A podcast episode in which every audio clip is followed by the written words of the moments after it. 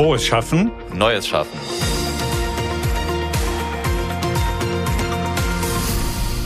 Willkommen bei einer neuen Folge von Frohes Schaffen, Neues Schaffen. Der Podcast, in dem wir über Veränderungen, Trends und Umbrüche in der Arbeitswelt sprechen. Wir, das sind mein geschätzter Kollege Roman und ich selbst, Christian. Roman, erinnerst du dich noch an unsere Folge mit Caroline Helbig? Ist schon ein Weilchen her, aber Stimmt. ja, durchaus. Dann hast du bestimmt noch im Hinterkopf, dass sie Neurowissenschaftlerin ist.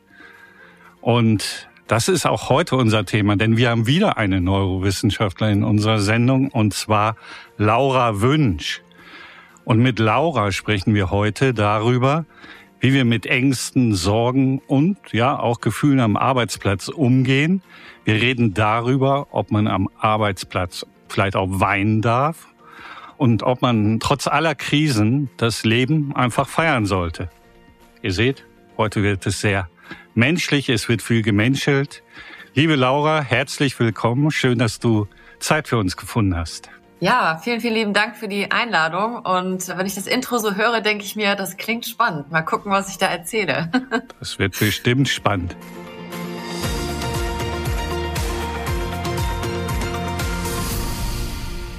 Ich fange gleich mal an und das ist für mich ein kleiner Zungenbrecher, deshalb muss ich jetzt versuchen, das unfallfrei rüberzubringen. Laura, du bezeichnest dich als Psychoneuroimmunologin. Du musst uns mal kurz erklären, was steckt genau dahinter? Worum geht's dabei? Ja, also ich bezeichne mich nicht so. Das ist tatsächlich der Titel meiner Promotion und zwar wir kennen jetzt ja das Immunsystem dank der Pandemie und das ist noch ein sehr junges Forschungsfeld. Wir kennen das erst seit den 70ern. Und das ist insofern sehr einzigartig, weil das ist nichts anderes als zu schauen und zu erforschen, inwiefern hat das Immunsystem einen Einfluss auf unsere Psyche. Aber auch wiederum Neuro steht für Neurologie, also auch unser Nervensystem. Inwiefern beispielsweise haben unsere Gedanken, unser Gehirn wiederum einen Einfluss auf unser Immunsystem und auf unsere Psyche. Und wenn ich da mal ganz kurz noch was direkt sagen kann, gerade in Deutschland, ne, mit unserer rationalen Vergangenheit und weil du auch sagtest hier, wir dürfen menscheln, wäre mal so die Frage, was ist denn überhaupt der Mensch? Und wir haben eigentlich leider immer noch diese Idee, wir haben einmal so unseren Kopf, unseren Verstand und dann ist da auch noch so unser Körper. Und eigentlich sind wir rationale Wesen und ja, okay, da gibt's irgendwie so ein paar Emotionen. Und das Krasse, was man eben auch anhand dieser Forschung zeigen konnte, ist, also zum einen ist unser Gehirn mit dem Vagusnerv direkt mit unserem Bauch verbunden. Ich persönlich glaube auch nicht an den freien Willen und ich glaube auch, unser Bauch ist unser Hauptgehirn und trifft alle Entscheidungen für uns, also auch aufgrund von den Studien. Und tatsächlich ist es so, je nachdem, was wir denken, und da könnt ihr direkt mal so ein Experiment machen, kein Mensch kann zwei Sachen gleichzeitig denken. Also man kann immer nur an eine Sache denken. Und wenn wir sehr viele negative Gedanken haben oder grübeln oder Ängste, dann wird das tatsächlich über diesen Vagusnerv an unseren Bauch ja weiter übertragen. Und das kann auch dazu führen, dass wir andere Entzündungswerte haben. Das weiß man auch zum Beispiel von Menschen mit Depressionen oder Angststörungen, dass sich da auch eine Veränderung ergibt in den Hormonen. Und wir bekommen das halt einfach alles gar nicht mit, was da im Hintergrund abläuft und wie wir das steuern können. Das heißt, das, was man normalerweise so als Kopf- oder Bauchmenschen bezeichnen würde, gibt's eigentlich gar nicht. Ist das richtig verstanden? Das finde ich auch wieder so interessant. Das geht auch direkt zur Angst. Ne? Also wir Menschen lieben es zu kategorisieren und wir lieben das Duale. Ne? Wir sagen mhm. Mann, Frau, Schwarz, Weiß, Gut, Böse. Bist du jetzt ein Kopfmensch oder ein Bauchmensch? Ich möchte immer gerne sagen und beides, nicht entweder oder. Oder wenn du das gesagt hast, dann meinst du auch das. Wir haben halt unglaubliche Probleme mit, wie das Leben eigentlich ist. Und zwar absolut ambivalent und viele Dinge, die sich widersprechen, angeblich, können gleichzeitig wahr sein. Und ich denke eher, dass wir Bauchmenschen und Gefühlsmenschen sind. Jeder kann sich auch mal kleine Kinder anschauen. Und es wird uns eben systematisch auch ausgetrieben. Und uns wird erzählt, dass wir ziemlich ähnlich sind wie Maschinen oder Cyborgs. Und ne, so, wir können einfach an ausmachen wie unsere Handys. Und in Wahrheit würden wir irgendwelche Dinge überdenken und mit unserem Kopf entscheiden das kann weder ich noch die Beforschung so bestätigen. Wir reden uns das gerne ein, weil wir dann das Gefühl haben, wir hätten Kontrolle. Mhm. Bleiben wir mal bei dem Thema Kontrolle, Sorgen, Ängste. Wir hatten oder haben sie auch noch die Covid-Pandemie, wir haben jetzt den Ukraine-Krieg, wir haben die Energiekrise, Inflation. Eine Hiobsbotschaft jagt die nächste. Viele Menschen, ja, ich sag's mal so knallhart, haben wirklich von der Situation, in der sie leben, so richtig die Schnauze voll. Kann ich denn Kontrolle insofern über mein Leben gewinnen, dass ich einfach wieder in dieser Situation, wie soll ich da positiv denken? Oder verfallen wir irgendwann alle in Depressionen, wir sagen, es bringt ja eh nichts? Ja, das ist auch interessant. Also dieses, ja, du sollst jetzt positiv denken, ist genauso wie mhm. entspann dich jetzt. Also das genau. ist ein Widerspruch genau. an sich. Ja, das ist so, verdammt, wie entspanne ich mich mhm. denn jetzt? Ähm, und jetzt hast du Wochenende, jetzt lass das alles los. Das wäre vielleicht auch wieder so eine interessante Frage für dieses, wo ist der An- und Ausknopf, ne, dass wir funktionieren können. Und was ich zum einen interessant finde, also ich bin sehr, sehr skeptisch den sozialen Medien und der ständigen Verbundenheit gegenüber. Wir sind als Menschen nicht dafür gebaut. Wir sind immer noch Neandertaler. Wir brauchen ganz viel Leerlauf und Zeit zum Starren und Langweilen. Dazu gerne später mehr. Weil Fakt ist ja einfach, wenn wir jetzt so tun, als wären wir Kopfmenschen, dass wir noch nie so wenig Kriege und Krisen hatten wie jetzt. Wir waren noch nie so sicher. Dazu gibt's auch ganz, ganz viel Forschung und Bücher. Und es hat eher was damit zu tun, dass wir inflationär damit bombardiert werden. Und unsere Gehirne sind ja eh schon evolutionär gepolt, immer sich zu fragen, okay, was stimmt hier nicht? Ja, wir haben eine Faszination am Defizit. Wenn man mit anderen spricht, wir scannen immer nach Gefahr. Unsere Gehirne sind ja nicht gebaut, um glücklich zu sein und zu schauen, ach, guck mal, das ist aber total gut. Und das sieht man dann auch wieder in unseren Nachrichten. Es passiert so viel Gutes, es wird so viel geholfen, es gibt so viel ne, wunderbares Menschliches. Und das ist nicht der Fokus. Das ist genau das, was ich hier so interessant finde, wenn wir auch über Kontrolle sprechen. Und ich finde, lassen wir doch einfach mal alle Ambivalenzen zu. Ich kann die Schnauze voll haben, aber trotzdem jetzt gerade voller Freude mit euch sprechen. Und Ne, mhm. Also wir verstehen unsere Emotionen ja selber nicht. Wir stehen morgens auf, sind glücklich, mittags traurig, nachmittags wütend und abends wieder glücklich. Und keiner kann uns genau sagen, warum. Ja, also wir sind ein totales Chaos, so wie die Natur auch. Und die Schwierigkeit besteht eben darin, dass wir sagen, okay, es gibt gute und schlechte Gefühle. Und ich will diese schlechten Gefühle einfach nicht zu Besuch haben. Ne? Zum Beispiel wie, ich habe jetzt Angst, ich bin traurig, ich bin so ein bisschen hoffnungslos oder vielleicht auch ein bisschen verzweifelt das ist dann angeblich schlecht und Glück und Ekstase ist gut. Und ich sage immer, alle Gefühle sind ein Privileg, die sind das Leben. Und das einzige Gefühl, was wirklich gefährlich ist, ist eben Gleichgültigkeit.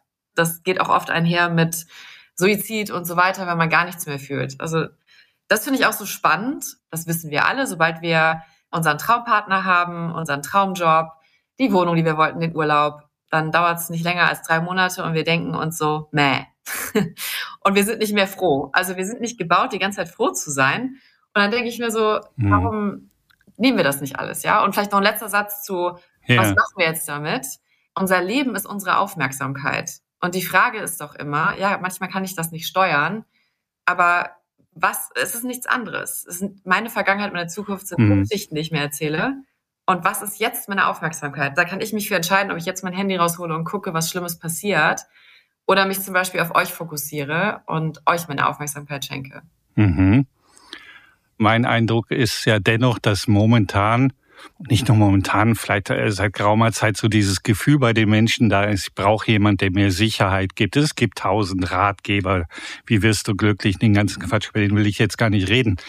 Aber dieses Thema wie Pandemie, was wir teilweise eben am eigenen Körper erfahren, wir erleben jetzt eine Energiekrise. All diese Dinge, die sehr konkret sind und nicht nur ein mediales Thema sind, führt ja auch dazu, und du machst ja bei uns in der Telekom selbst eine Reihe Kopfsalat und Bauchgefühl, in denen du Mitarbeitern, Menschen Tipps gehst, wie sie mit schwierigen Situationen und mit Sorgen und Nöten auch umgehen. Ich vereinfache es mal ein bisschen. Also dieses Gefühl, Angebote zu machen, dass man mir in einer schwierigen Phase hilft, das hat doch förmlich Konjunktur oder irre ich mich da? Also ja, auf jeden Fall. Und auch insofern finde ich es da ganz, ganz wichtig, auch wieder so ein Spektrum zuzulassen. Ja, ich versuche das auch immer mit Humor zu sehen. Wenn es mir nicht gut geht, dann sage ich eben auch, ich identifiziere mich halt nicht mit meinen Gefühlen. Okay, vielleicht um nochmal da so ein bisschen auszuholen. Warum hat das Konjunktur? Warum ist da so ein großes Angebot? Das finde ich nämlich total spannend. Lass uns doch echt mal kurz da ein bisschen in die Metaebene fliegen. Wir haben einen totalen Bias, so eine Verzerrung auf das Technische, Rationale in der Welt. Und wir betrachten kaum das Emotionale und das Zwischenmenschliche. Und wir sind eben gebaut als Menschen, wir sind Herdentiere. Es ist so essentiell wichtig für uns, in Beziehungen zu leben.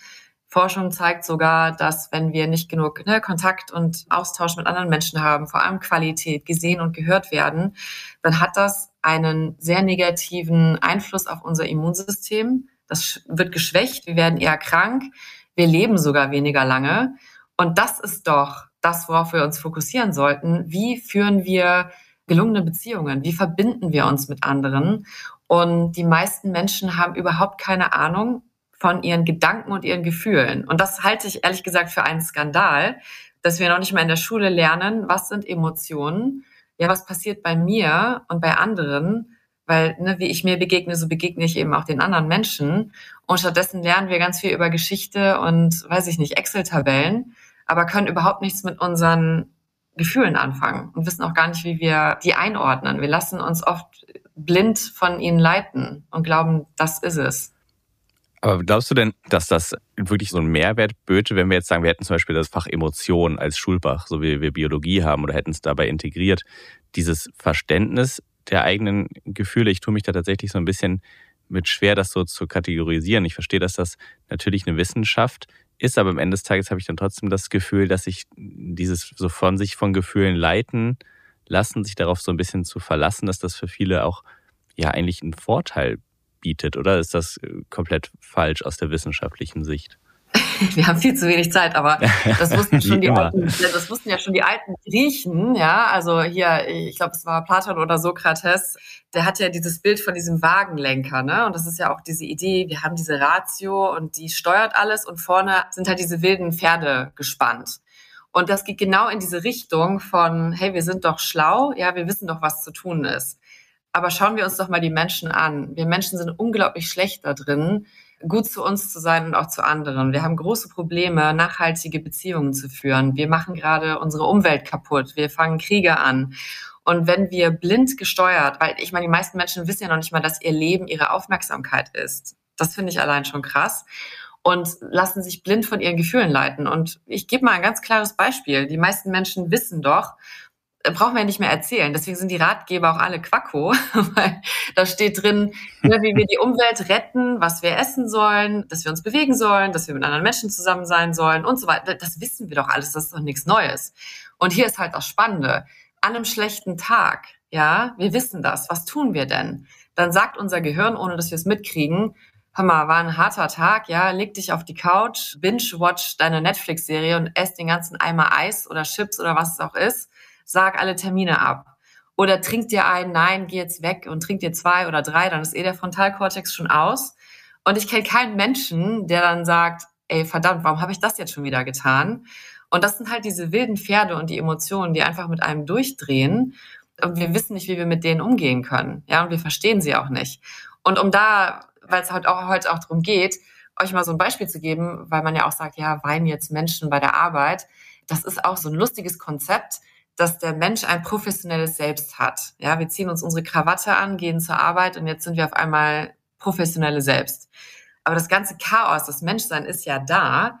Und ich hatte letztens auch so einen Workshop mit Führungskräften, die haben gesagt, ja, was wollen wir denn mit Emotionen bei der Arbeit? Wir reden doch nur über ein Dokument. Ich sag, wo das Dokument falsch ist und alles gut. Und wir wissen eben auch aus der Forschung, dass wir fast zweieinhalb Stunden am Tag mit Arbeitsdramen beschäftigen. Also, dass wir da komplett abgelenkt sind und eben nicht fokussiert arbeiten können, weil wir getriggert sind durch andere Menschen. Entschuldigung. Laura, wenn ich mal ganz kurz einhaken darf, sonst ist der Gedanke weg. Das habe ich jetzt nicht ganz ja. verstanden, äh, weil einerseits lassen wir uns durch Emotionen leiten. Ist dein Plädoyer jetzt, dass man am Arbeitsplatz beispielsweise, du hast es erwähnt, Emotionen durchaus zulassen sollte?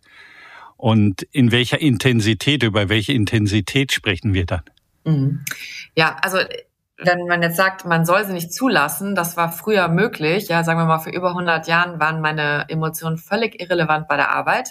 Wir haben jetzt einen Arbeitslosigkeitsmarkt. Ja, also wir haben nicht genug Arbeiter. Früher war das ja umgekehrt. Und da ist es egal, wie ich mich fühle. Ich gehe danach zurück in die Fabrik, poliere die Maschine oder nähe irgendwas. Es ist egal. Es sind so stupide Aufgaben. Aber heute sind wir fast alle Kopfarbeiter und wir sind ein Gespräch, wir sind Emotionen und wir können nicht multitasken. Und wenn ihr mich jetzt emotional triggert und ich verletzt bin, dann fällt es mir sehr schwer, einen klaren Gedanken zu fassen, weil hier kommt wieder die Forschung, das ganze Blut schießt dann in meinen emotionalen Bereich und ich werde dann blöd. Ich kann dann nicht mehr denken. Also jeder, der schon mal Angst hatte vor seinem Chef, weiß, dass einen das blöd machen kann. Also ob man jetzt Emotionen ne, in einer Gesprächsarbeit erlaubt oder nicht, sie sind da und sie haben einen Einfluss. Und ich mache das mal mit euch, man kann das mit allen machen. Wir wissen auch viel zu wenig über das sympathische und parasympathische Nervensystem. Man sagt ja auch, das ist der Sympathikus, ne, dieser Flucht-Angriff-Einfriermodus. Ich kann euch da ganz leicht reinbringen. Also stellt euch vor, ich bin, ne, es sind jetzt gerade Krisenzeiten, ich bin eure Chefin oder euer wichtigster Klient und ich sage zu euch, wir müssen reden, morgen Abend um sechs. Und dann kann man sofort Menschen in diesen Sympathikus bringen, weil man hat vielleicht schwitzige Hände. Also ich kriege da sofort Schmetterlinge im Bauch, ein flaues Gefühl im Magen. Und jetzt macht man aber nicht, ach, wie cool, das wird ein tolles Gespräch, sondern die nächsten 24 Stunden habe ich immer wieder dieses Arbeitsdrama, ja, diese Emotionen, wo ich dann immer wieder denke, oh mein Gott, ich werde bestimmt gefeuert oder die Person mag mich nicht mehr oder irgendwas Schlimmes passiert. Und meistens will die Person vielleicht einfach nur einen kurzen Check-in haben, aber wir sind dann halt in diesem Sympathikus. Und wenn Menschen Macht haben und wenn solche unsicheren Zeiten sind, das Problem ist im Sympathikus, der Gegenspieler ist der Parasympathikus, verdauen und ruhen. Da können wir lernen, da können wir unser bestes Selbst zeigen. Und wenn wir Angst haben und unsicher sind, dann fällt es uns unheimlich schwer, effizient und gut zu arbeiten. Und deswegen, egal ob man die da haben will oder nicht, wir bringen uns gegenseitig oft in den Sympathikus aufgrund von unserer Arbeitskultur und Ängsten. Ich mache es jetzt mal weniger wissenschaftlich, sorry. Kann ich meine Emotionen, sollte ich meine Gefühle zeigen? Oder sollte ich sie nicht zeigen? Oder brauchst du dafür eine bestimmte Offenheit, eine bestimmte Kultur? Wie würdest du das einschätzen? Hab vielleicht morgens Streit mit meinem Kind oder mit meiner Frau und komm schlecht gelaunt ins Büro ist die Professionalität, das jetzt äh, an der Bürotür sozusagen am Fahrstuhl abzugeben? Oder hilft es, indem ich zum Beispiel in den Team sage, Leute, ich bin heute aufgewühlt, ich hatte Streit zu Hause, gib mir meine Stunde etc. Macht sowas Sinn oder ist das unprofessionell und man sollte seine Gefühle schlichtweg beherrschen dann? Also ich muss dann nochmal sagen, das ist so interessant, weil das ist auch wieder so eine Entweder-Oder-Frage, ne? Und wir hätten alle so gerne diese Viele mhm. des Lebens. Mhm. Was ist richtig, was ist falsch? Weil unser Gehirn das mag. Mhm. Und euer Gehirn will meine Antwort nicht gerne hören. Wir haben ja alle keine Zeit. Gib uns sofort ein Ja oder Nein. Okay, es tut mir äußerst leid. Ähm, ich habe diese verdammten Gehirne, ich habe auch die Schnauze voll von denen. Ja, ich wünschte, wir wären dazu gebaut, glücklich zu sein und nur noch Marshmallows fliegen durch die Gegend. Ist leider nicht so. Ich muss sagen, es ist nicht so einfach. Und ich antworte jetzt auch gerne mal als Mensch, why not? Mhm. Das kommt halt wirklich auf die Beziehung und auf die Situation an. Da sind leider sehr, sehr viele Vektoren. Und zwar beispielsweise nach 19 Jahren habe ich mich von meinem Mann getrennt. Und das war sehr schlimm, wie man sich vorstellen kann. Das war während der Pandemie, mhm. Timing. Und was dann bei mir passiert ist, ich war total im Sympathikus und ich habe nicht mehr gut geschlafen, ich konnte mich nicht mehr fokussieren und ich hatte genau diesen Glaubenssatz, das geht nicht, ich bin noch die professionelle Unternehmensberaterin, ja, ich bin hier für die Arbeit und ich habe niemandem was gesagt.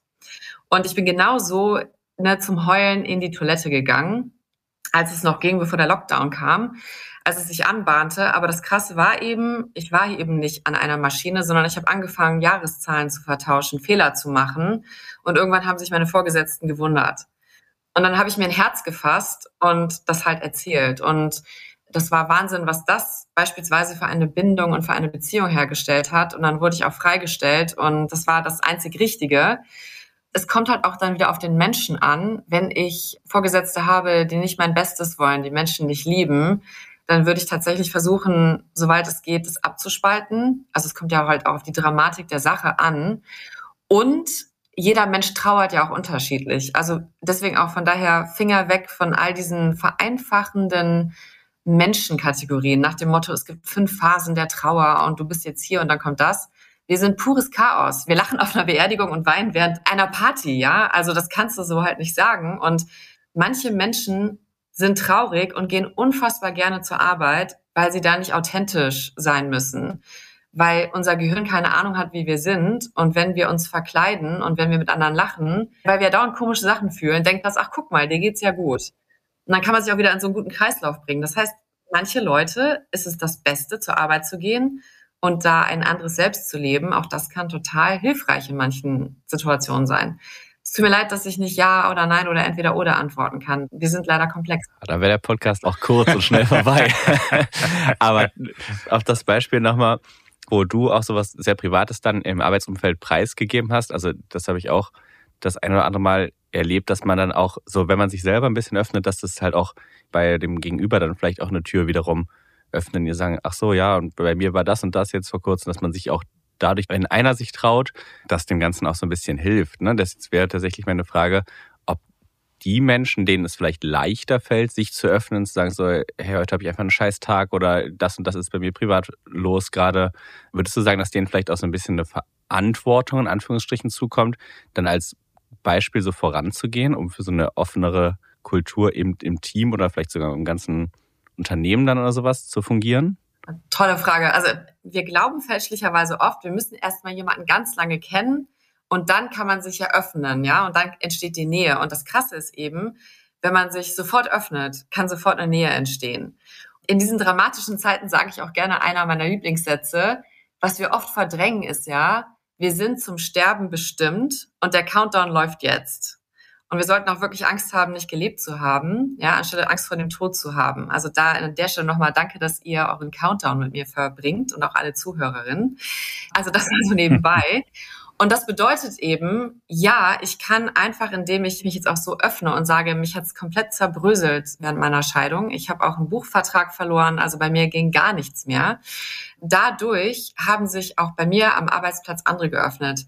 Und wegen der Verantwortung, das Schwierige ist eben, wenn ich Chefin bin, dann habe ich Macht und da ist immer ein gewisses Gefälle. Und wenn es nicht von Herzen kommt und wenn ich es jetzt taktisch ansetze, das machen einige auch. Das finde ich sehr gefährlich. Nach dem Motto, wir machen jetzt mal so eine offene Stuhlkreisrunde. Ich erzähle euch, was alles krass bei mir ist. Dann fühlen sich die anderen ja genötigt, das auch zu tun. Und manche möchten das nicht und fühlen sich nicht wohl.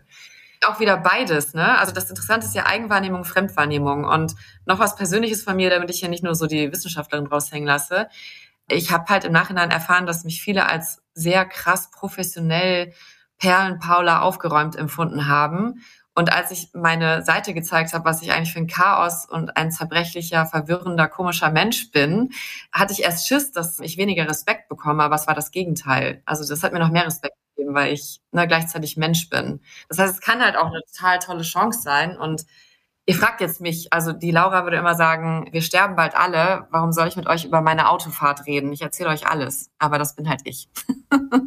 also übrigens der Chef der Swiss Life, der plädiert genau dafür, dass man eben als Führungskraft eben auch über seine Erfahrungen, seine Schwächen, seine Sorgen und Nöte redet, um die Mitarbeiter abzuholen, weil bei ihm ist es quasi eine Situation gewesen, dass die Mitarbeiter, er macht dann so Kulturworkshops, dass die Mitarbeiter zurückgespiegelt haben, du gehst rein in die Sitzung, du bist meinungsstark und du setzt den Ton. Und so erleben wir dich. Und irgendwann hat er das gedreht und irgendwann hat er auch signalisiert, warum er das tut, wieso er ist, wie er ist. Und das scheint den Teams geholfen zu haben. Hintergrund dieser Geschichte, das war äh, ein großes Thema vor drei, vier Ausgaben in der Süddeutschen Zeitung, die festgemacht haben will, dass es inzwischen zum guten Ton gehört, Gefühle am Arbeitsplatz zu zeigen. Fast ein Plädoyer dafür, dass es Teil einer Unternehmenskultur sein sollte. Aber so weit, wenn ich dich richtig verstehe, würdest du gar nicht gehen. Ne? Zu sehr schwarz und weiß. ja, für mich klingt das so befremdlich, weil ich mir immer denke, es gibt das professionelle Selbst ja nicht. Und deswegen haben wir ja diese zweieinhalb Stunden am Tag, wo wir in Dramen verstrickt und abgelenkt sind. Ne? Dieses, warum hat mich der Chef nicht gegrüßt? Warum hat sie mich nicht in CC gesetzt? Ähm, was hat das jetzt zu bedeuten, dass ich hier eingeladen wurde und da nicht? Dann schreibt man eine E-Mail, dann ruft man jemanden an und versetzt viele Gehirne in Chaos, wir sind ja eh auf dieses Negative ausgerichtet und es lässt sich ja sowieso nicht vermeiden. Also ich finde diese Vorstellung irgendwie so ein bisschen putzig, zu denken, ich bin jetzt bei der Arbeit, ich bin jetzt das Arbeitstier. Man kommt als ganzer Mensch zur Arbeit und man kann bestimmte Dinge für eine Weile unterdrücken. Das würde ich auch nicht empfehlen. Und ich finde es fast ja so ein bisschen traurig, ja, dass wir darüber jetzt Artikel schreiben. Guck mal, da sind ja Gefühle, gibt's ja gar nicht. Habt ihr sowas schon mal gesehen? Also dann mache ich mir echt Sorgen um die Menschheit, muss ich sagen.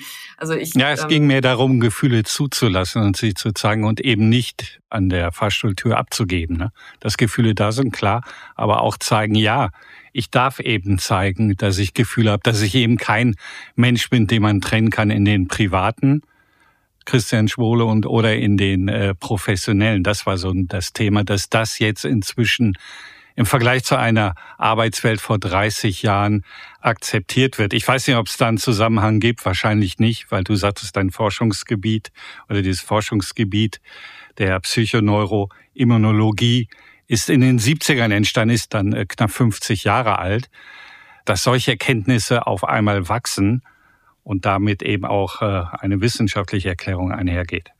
Ja, ich habe das Gefühl einfach so, die Arbeitswelt die Arbeitswelt ist natürlich auch sehr verallgemeinert, aber hängt vielleicht einfach der Gesellschaft einfach noch ein paar Jahre oder eher Jahrzehnte hinterher. Ne? Also ist ja auch nicht seit so langer Zeit selbstverständlich in einer Gesellschaft oder in Anführungszeichen normalen Miteinander, was jetzt nicht Büro oder Arbeit ist, Gefühle zuzulassen. Ne? Also ich meine, es ist noch nicht so lange her, dass es hieß, äh, man weint nicht und, und dergleichen. Mhm. Ne? Dass da dieses Professionelle noch ein bisschen hinterher hinkt, vermeintlich, finde ich sogar relativ logisch, auch wenn es nicht schön ist. Ja, also ich wollte nur kurz eine Korrektur anmerken. Also das Immunsystem kennen wir erst seit den 70ern. Also es ist eigentlich noch krasser und die Psychoneuroimmunologie ist noch viel jünger. Und ich denke, die Pandemie hat auch natürlich auch sehr viel bewirkt, weil wir diesen Disconnect nicht mehr haben. Und wir stellen ja auch fest, wir sind ja gebaut, auch Menschen zu begegnen. Wir tauschen sehr viele Moleküle aus, ja, wenn wir uns live begegnen. Deswegen bin ich auch absolut für eine hybride Arbeitswelt. Wir brauchen die Begegnung mit anderen Menschen. Das ist wichtig für unser Wohlsein. Und ich denke einfach, wir können es uns nicht mehr leisten, weil wir die große Arbeiterlosigkeit haben. Und die junge Generation, die erwartet das, ja. Die fragen jetzt Dinge wie, interessierst du dich für mich? Also wir sind jetzt ja auch gerade auch noch, das stimmt ja auch, es sind sehr bewegte Zeiten in der großen Resignation. Es gibt so viele Kündigungen mhm. wie noch nie, ähm, weil man es sich halt auch in Teilen erlauben kann. Und die Fragen sind anders und neu. Und interessanterweise zeigen auch ganz viele Studien, das finde ich auch spannend, einer der Hauptgründe, warum Menschen gehen, ist, meine Chefin, mein Chef, die sehen mich nicht und die hören mich nicht, die interessieren sich nicht für mich. Und mich rufen Firmen an, die zahlen riesengroß sechsstellig, die haben die besten Benefits und die sind entsetzt, dass die Leute gehen und für einen Bruchteil des Geldes arbeiten, ganz woanders in Unsicherheit, weil der Grund eben ist, hier darf ich Laura sein, ja, und ich werde gehört gesehen, ich darf sagen, was ich hier möchte und anziehen, was ich möchte. Die interessieren sich für mich und für mein Privatleben. Und ja, vielleicht mag eine große Firma einen Anziehen, Status, das Geld. Aber interessanterweise geht es auch hier wieder um Beziehungen. Also ich kann es auch von mir sagen. Ich bin immer geblieben wegen den Menschen und gegangen wegen den Menschen. Also ich bin nicht gegangen wegen dem Namen der Firma. Und ich kenne auch keinen, der deswegen, außer es ist jetzt ein Skandal wie bei Lehman Brothers, aber wir bleiben doch wegen Beziehungen und das macht die Arbeit doch auch lebenswert. Wir haben jetzt auch, einmal ist dieses Verlangen auch viel mehr da. Wir merken, wie wichtig diese Bindung ist. Und wir verlieren sie, weil wir uns nicht mehr so viel begegnen in der Kaffeeküche. Und daher denke ich, sind viele auch dazu gezwungen, ja, sich ein bisschen emotionaler zu zeigen, auch jetzt hier digital. Ich bin bei dir, aber da muss ich noch mal kurz nachhaken glaube auch, dass es diese Beziehungsarbeit, diese Beziehung geben muss und dass Menschen sich danach sehen. Aber oftmals ist es so, man läuft durch die Häuser und nichts ist mit Kaffeeküche. Man geht genauso seiner Arbeit nach wie möglicherweise im Homeoffice. Also ich bin mir gar nicht so sicher, dass immer so wahnsinnig viele zufällige Begegnungen im Büro entstehen. Das nur am Rande. Auch auf die Gefahr, dass es jetzt vielleicht nicht ganz korrekt ist. Du hast ein oder das habe ich gelesen, ein Lieblingszitat von dir ist, nicht Ruhe und Erholung sind die Antwort auf Erschöpfung, sondern das Leben in vollen Zügen zu leben. Aber steckt dahinter Ablenkung statt Kontemplation und dann ist alles gut, also eher feiern statt zur Ruhe kommen? Ja, richtig. Das ist David White. Ich liebe das, was er schreibt. Also für mich ist das, was ich daraus ziehe, dieses mechanische Bild. Ich bin erschöpft, okay, also muss ich mal in Urlaub und schlafen. Oder ich nenne das ja auch immer so die Aspirin-Gesellschaft. Das finde ich interessant auch in unserem Gespräch und auch wenn ich viele Workshops gebe. Laura, du hast nur so und so viel Zeit, mach das jetzt. Mach fertig, verschreib uns das Mittel und gut ist jetzt. Und wir müssen funktionieren und es muss weitergehen. Und was machen wir jetzt damit? Ja? Und warum können wir, ich liebe dieses Bild, warum können wir nicht einfach zusammen auch mal still in der Grube sitzen und einfach einen Tee zusammen trinken und sagen, wie du es anfangs gesagt hast, ich habe die Schnauze voll, das ist einfach scheiße. Auch dafür muss es einfach Raum geben und beides und alles. Und die Sache ist, irgendwann merkt man ja auch im Leben, es ist nicht der Schlaf, den ich brauche oder jetzt, keine Ahnung, der Kaffee am Morgen, das Bier, um runterzukommen am Abend, sondern lebe ich mein Leben eigentlich aus vollem Herzen. Und da hätten wir genau dieses mit den Gefühlen. Viele Menschen, und deswegen ja, halte ich das für ein wichtiges Fach, funktionieren einfach nur. Der Alltag wird gemanagt, die Beziehung, die Kinder, die Freizeit. Man hat Termin an Termin. Es ist ein das nennt man ja auch so nicht Burnout, sondern Burn-on. Wir sind alle so beschäftigt. Also früher war es Reichtum, hm. weil ich so gut gearbeitet habe, kann ich jetzt Müßiggang betreiben. Ich kann einfach faulenzen, weil das mhm. auch super ja. für unser mhm. Gehirn ist. Heute ist das so, wenn ich sage, ich bin faulenzen, ja, du hast es ja nicht geschafft, ne? du hast ja keinen Ehrgeiz, dann kommt sofort die preußische Angst in allen hoch. Und eigentlich ja, ist, ja also und dann, ja, okay, zur Rente darf man das, aber vielleicht muss man auch sein Handicap dann verbessern. Es ist dieses Getriebensein und für mich bedeutet das Zitat einfach, wenn wir jetzt auch darüber reden, diese Erfüllung im Leben, weil Glück, es kommt ja nur kurz zu Besuch und ist ganz schnell wieder weg, ist wie so eine kleine Seifenblase, während das Schwere ist wie so ein Golfball und bleibt ja ganz lange bei uns, diese Gefühle. Und für mich ist es eher dieses, nicht mehr, das ist jetzt auch sehr komplex, I'm sorry, nicht mehr dieses, bei all diesen Dingen, ja, bei der Begegnung mit euch, bei meiner Arbeit, bei allem, was ich tue, nicht immer so zu fragen, warum mache ich das? Wozu mache ich das? Also Leute fragen mich auch, wieso meditierst du? Wieso gehst du ins Kloster zweimal im Jahr und redest mit niemandem und zählst deinen Atem? Wozu? Und das ist die falsche Frage, sondern die richtige Frage, um Erfüllung zu haben, nochmal zurück zu den Eingangssätzen, ist, wie mache ich das? Also wie rede ich jetzt mit euch? Wie habe ich danach einen Call? Wie esse ich nachher? Wie treffe ich heute Abend meine Freunde? Wie gehe ich spazieren? Wie begegne ich den Menschen? Weil das Wie bringt dich direkt ins Hier und Jetzt. Und ganz ehrlich, du hast nur dieses Hier und Jetzt. Du hast nur jetzt deine Aufmerksamkeit. Und wenn wir dauernd fragen, wozu mache ich das? Warum mache ich das? Wie funktioniere ich hier? Dann wird das Leben irgendwann leer. Hat sogar schon Schopenhauer gesagt. Ja, dann ist es ein Projekt nach dem nächsten. Und da hm. tun wir gerade alle hin. Du musst noch das machen, das, das, das und ne, Spiel des Lebens, dann kommt die Rente, herzlichen Glückwunsch. Und wir haben gar nicht innegehalten. Und für mich kommt diese Wholeheartedness oder das, das von ganzem Herzen, wenn ich wirklich mal mit allen Sinnen da bin und das Leben an sich begreife, auch wenn es scheiße ist, ja, oder auch wenn es gut ist, dass ich das einfach hm. alles fühle und zulasse, statt zu sagen, ne, so und so musst du jetzt funktionieren. Ja. Ja, wunderbar. Ich muss jetzt den Begriff innehalten aufnehmen, einfach mit Blick auf die Uhr. Passt eigentlich jetzt gar nicht zu dem, was du gesagt hast. Aber unsere Zeit ist tatsächlich für diesen Moment, für das Hier und Jetzt, das Gespräch mit dir leider um.